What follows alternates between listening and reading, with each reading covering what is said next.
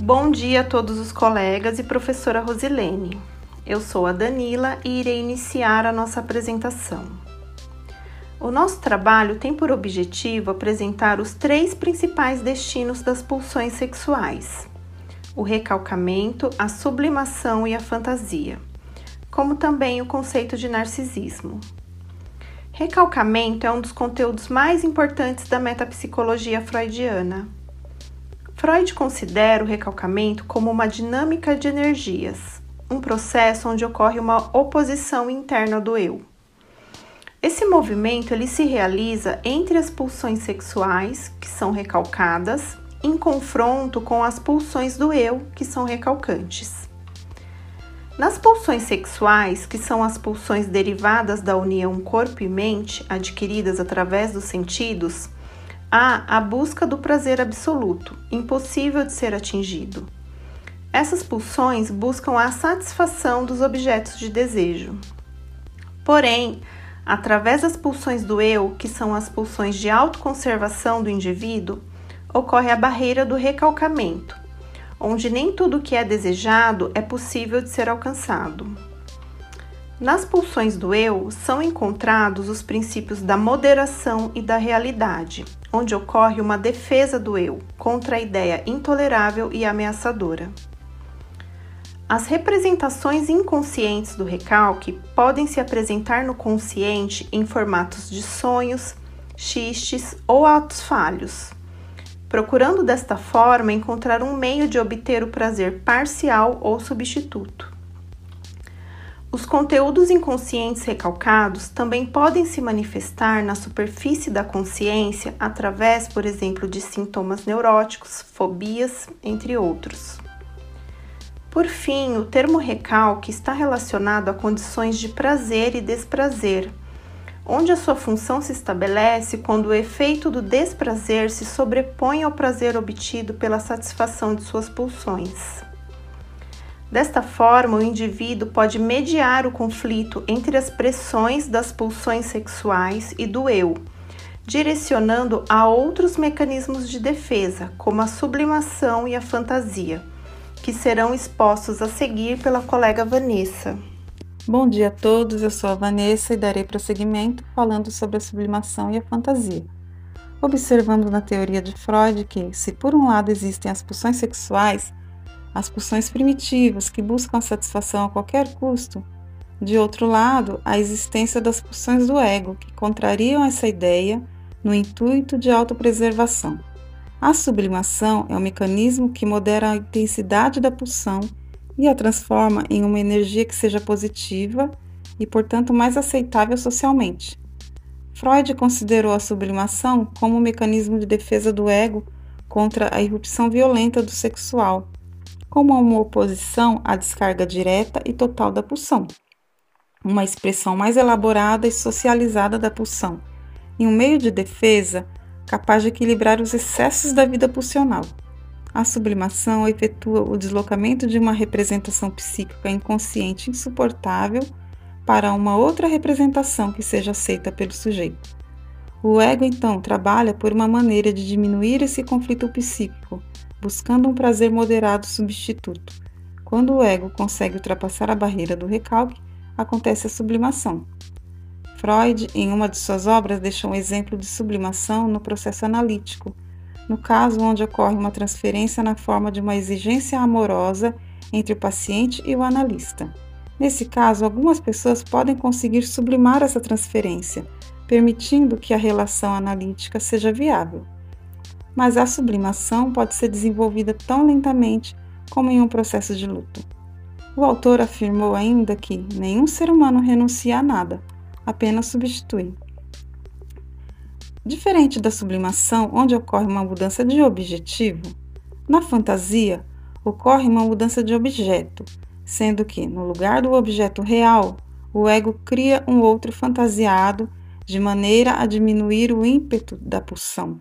No caso de uma relação afetiva, no lugar da pessoa real, cria-se uma pessoa imaginária que traz ao indivíduo uma certa satisfação, o aparelho psíquico armazena as representações fantasiosas como uma realidade interna, como um filtro interno onde se retém apenas o que é prazeroso. As fantasias podem ser conscientes ou inconscientes, sendo que uma fantasia consciente que se desloca para o inconsciente se torna patogênica, se expressando através dos sintomas e ataques histéricos. A fantasia se faz presente na vida de todo ser humano pela persistente busca de satisfação total a que é impelido pela pulsão. Lacan defendeu que todo desejo é fundado em uma fantasia sendo estas consideradas as duas principais maneiras de atender à pulsão de uma forma moderada, a sublimação e a fantasia, já que não é possível ao ser humano uma satisfação plena. Esses movimentos pulsionais ocorrem durante toda a vida do ser humano. Agradeço a atenção de todos e passo a palavra à próxima colega Karina. Obrigada. Olá, bom dia a todos. Eu sou a Karina e hoje eu venho abordar o termo usado pela primeira vez por Freud em 1909, durante uma reunião da Sociedade Psicanalítica em Viena. O termo narcisismo foi empregado ao explanar o estágio entre o autoerotismo e o amor objetal. Segundo Freud, o narcisismo é o estado inicial da libido, onde as funções parciais procuravam a satisfação no próprio corpo, demonstrando sempre ser o centro das atenções, buscando ser admirado por tudo e por todos e deixando evidente o egocentrismo. Em estudos anteriores, o autor considerava o indivíduo narcisista que era impulsionado pelo prazer concebido por perversões onde o corpo era o objeto de investimento amoroso e começava a se formar a constituição da subjetividade do indivíduo, caracterizado como a formação do eu, onde também se confundia com o próprio eu. Foi na pulsão sexual, no estágio da primeira sexualidade, que seus estudos revelaram que não há dependência do objeto externo e sim a satisfação local. Durante estudos e pesquisas, o autor trocava resultados e conclusões com o pai da psicologia analítica, Jung, onde discutiam principalmente a libido do eu e a libido do objeto. Ao aprofundar a sua tese, Freud declarou que predominante dentro do narcisismo era o processo libidinal. Com a permanência das perguntas sobre classificações da libido, Freud criou a subdivisão entre o narcisismo primário e o narcisismo secundário, onde abordou análise das psicoses, vida amorosa dos seus sexos, a teoria da libido e as suas especificações. Agradeço a atenção de todos e agora eu passo a palavra para a colega Kelly. Bom dia a todos, bom dia professora. Meu nome é Kelly, eu vou é, compartilhar um pouco sobre narcisismo primário. Bom, já vimos que o narcisismo é uma ação psíquica na formação do eu do indivíduo, em que se inicia no estágio do alterotismo. Nesse estágio, o prazer é oferecido pela mãe ao bebê de forma que se torna necessário para a constituição da subjetividade do sujeito. Nessa ação psíquica, há o investimento da libido, que Freud referiu-se a princípio como apenas pulsão sexual, mas ele logo após distinguiu essa pulsão da pulsão de autoconservação. No início, o alterotismo foi considerado perverso por questão de satisfação em si mesmo pois o objeto é o próprio corpo propriamente dito a zona erógena. E a partir disso que o indivíduo passa a constituir aos poucos outros objetos. Eles são elaborados no mundo externo do sujeito. O investimento libidinal ocorrerá primordialmente para a satisfação do eu, sendo esse o objeto alvo. E somente após o investimento em objeto externo é que ocorrerá o seu retorno ao eu. Esse momento foi estabelecido por Freud como narcisismo secundário. Havia uma discussão entre Freud e Jung sobre a energia psíquica, ou seja, se era ou não sexual. E Freud ele resolveu essa questão dizendo que a libido é uma energia psíquica indiferente a partir do tipo de investimento. E somente após a construção da sua segunda tópica que ele estabeleceu a distinção entre o narcisismo primário e o narcisismo secundário. No princípio, o narcisismo primário era considerado um período intermediário entre o alterotismo e o narcisismo secundário, no qual ocorre a unificação do eu, ideal-ish, o eu ideal. Em torno de 1920, houve o reconhecimento de que no alterotismo há apenas pulsão sexual em que se satisfaz a si mesmo, onde há um prazer do órgão que se retira dele mesmo. Não há uma unidade do corpo, apenas parte por faltar o eu. E o alterotismo é substituído por narcisismo primário, no qual se admite a existência desse eu.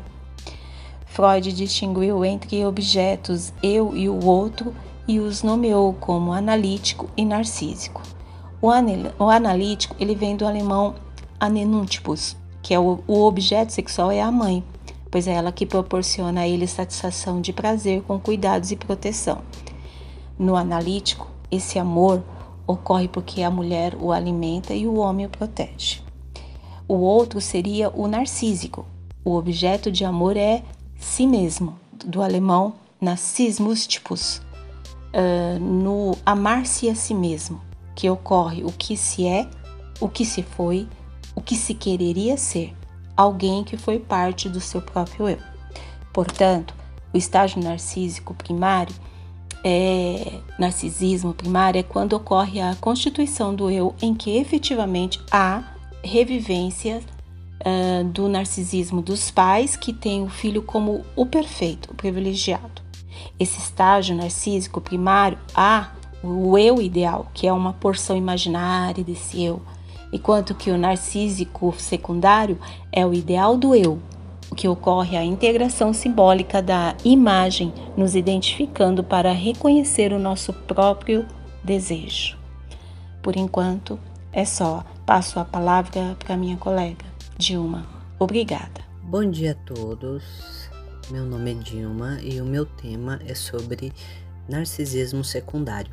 Antes de dar início à minha fala na questão do narcisismo secundário, é, eu quero frisar que a gente vai usar algumas palavras como erotismo, libido, autoerotismo e lembrando que para Freud isso neste momento do que vai ser tratado aqui não tem a ver com a questão do âmbito sexual. O narcisismo secundário, por sua vez, ele resulta de um retorno ao eu dos investimentos feitos sobre os objetos externos a libido que anteriormente investia o eu passa a investir objetos externos e posteriormente volta a tomar o eu como objeto. Entre o narcisismo primário e o narcisismo secundário, ambos se caracterizam por um investimento do eu a um investimento libidinal, eles não devem ser considerados como constituindo fases ou etapas, uma substituindo a outra. De fato, não há um abandono completo do eu em benefício do investimento objetal, nem posteriormente o abandono completo do investimento objetal em favor do eu. Pode haver uma concomitância das fases de investimento com a predominância de uma delas. É válido ressaltar que Freud ele faz referência, faz menção ao narcisismo primário e secundário é, em relação à neurose, psicose e hipocondria. Na referência que, que ele faz na, da neurose, ele fala que na neurose há uma retração da libido em favor do eu e o indivíduo não elimina o vínculo erótico com as pessoas e coisas. Na psicose acontece muito diferente. A retração da libido ela é feita pela retirada da libido de pessoas e coisas sem o recuo da fantasia, sem o recurso da fantasia. O vínculo erótico com os objetos do mundo é eliminado sem que o seu lugar, sem que no lugar, né, surjam objetos imaginários. Já na hipocondria, o hipocondríaco ele retira a libido dos objetos do mundo externo e investe uma parte do próprio corpo. A parte afetada ela passa a funcionar como fonte, zona erógena. Como a erogeneidade pode ser estendido a todo o corpo, qualquer órgão pode funcionar como zona erógena, no caso da hipocondríaca. Enfim, de acordo com Laplanche, narcisismo primário designa um estado precoce em que a criança investe toda a sua libido em si mesma, e o narcisismo secundário designa um retorno ao eu da libido, retirada dos investimentos objetais.